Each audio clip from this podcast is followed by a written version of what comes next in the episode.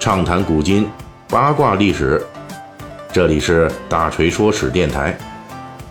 我们的其他专辑也欢迎您的关注。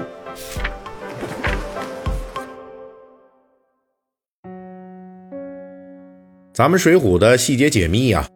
呃，之前也讲述了这个《水浒传》中涉及的道教、佛教的很多细节。咱们本期呢，就聊一下这个。小说中最大规模的一次道教内部大决战，不过呢，因为种种原因，这场道教的顶级内战呢，没有太引起大家的注意。这就是《水浒传》中在描写梁山好汉征伐辽国的情节中，辽国上将都统军兀延光统帅辽军主力与梁山好汉最终决战，也就是梁山好汉大破辽军浑天象阵的这一战。在描述之前呢，大锤需要先说一下，目前的《水浒》讨论中啊。学者一般认为，征伐辽国的情节是《水浒传》原创的，所以呢，才会有大锤今天所讲的内容。好，书归正传，咱们这《水浒传》中呢，梁山好汉与这辽军排开的浑天象阵展开了激烈的交锋，梁山好汉连续三次呢在阵前遇挫，最后梁山守护神九天玄女亲自操刀，教授这及时雨宋江破阵之法，以入云龙公孙胜的五雷天心正法，这咱们之前讲过啊。以这个五雷天心正法的轰炸在先，又以梁山好汉兵分多路，仿效五行相克、阴阳相克等等古代理论，再加上二十四部雷车杀入浑天象阵中，来了一个中央开花，这才一举将辽军的浑天象阵给击溃了。浑天象阵被击破一线，在《水浒传》征辽故事中具有决定性意义。此战之后，辽军主力损失殆尽。被迫与宋军签署了城下之盟。虽然说在历史上北宋末年的征伐辽国行动败多胜少，奇葩迭出，犹如一场荒唐透顶的行为艺术，但是在《水浒传》中，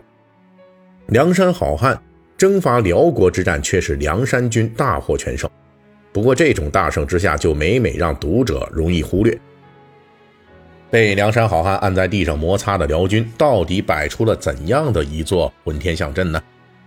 通过咱们现代学者的研究啊，我们现在已经可以肯定，这浑天象阵是一座完全由《水浒传》作者制造的文学意义上的军阵，也就是虚构的，基本上呢，与咱们这历史上辽国军队的战阵没有啥关系。历史上的辽军主力多以骑兵骑射与宋军交战，而《水浒传》中的辽国都统军兀延光。摆开的却是一个充满了我国古代天文知识、五行原理和道家传统的军阵，那这是一座从里到外都透着中原文化的军阵呐。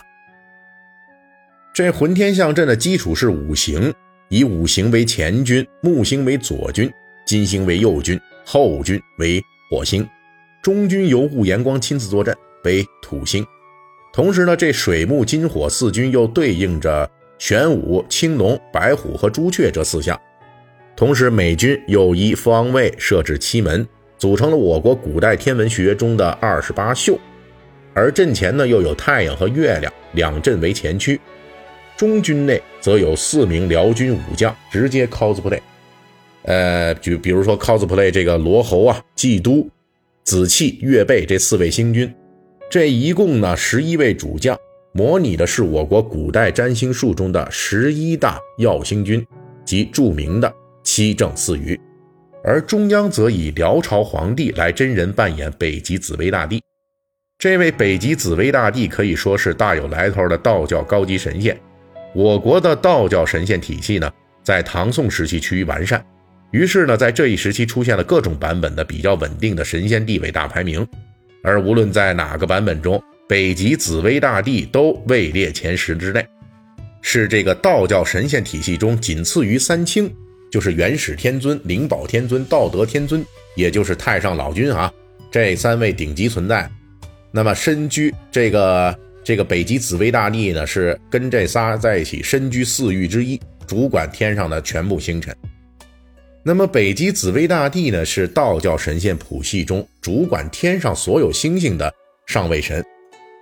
在浑天象阵中呢，无论是七正四余、二十八宿，也都体现了北极紫薇大帝在天空之界的顶级权威。同时，比较让人尴尬的是，以宋江为首的梁山好汉，自称天界一百零八天罡地煞魔星，理论上来说也是归北极紫薇大帝管辖的。所以从道教神仙谱系来说，北极紫薇大帝统领十一大耀星君，外加二十八宿组成浑天象阵，对战宋江等一百零八天罡地煞，几乎是相当于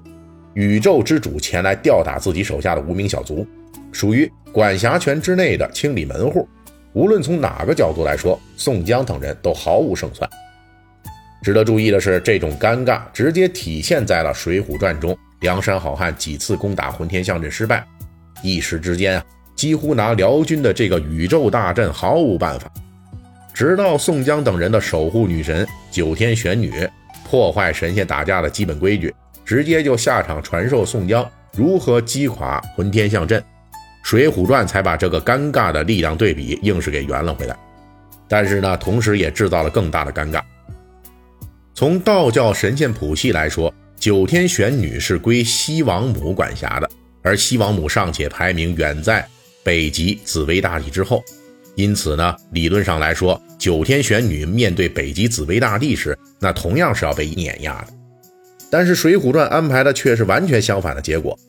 作为宇宙星空的主宰，被九天玄女带着一群名不见经传的天罡地煞给杀得片甲不留，这种小兵干翻主将的这个故事，构成了《水浒传》中描述的道教内部神仙的顶级内战的主旋律。我们当然可以解释为了《水浒传》作者可能是视辽国上下为盗版 cosplay 北极紫薇大帝，山寨版北极紫薇大帝和其手下七正四余二十八宿的豪华阵容。那虽然看着挺唬人的，但毕竟只是盗版呐，自然是挡不住那九天玄女带领着天罡地煞的真人下凡。不过，我们同样可以把这个情节解释为，好汉们以小兵的身份造反成功，九天玄女以下克上，一举干掉了星空界的最高权威。这同样是颇为符合《水浒传》里造反精神的一种情节安排。当然了，对书中安排的这一顶级的道教内战。实际上，我们还有第三种解释，那就是九天玄女虽然在唐宋时期被纳入了道教体系，但是她是属于世俗神，也就是经常显灵、插手人间事务的强力神仙。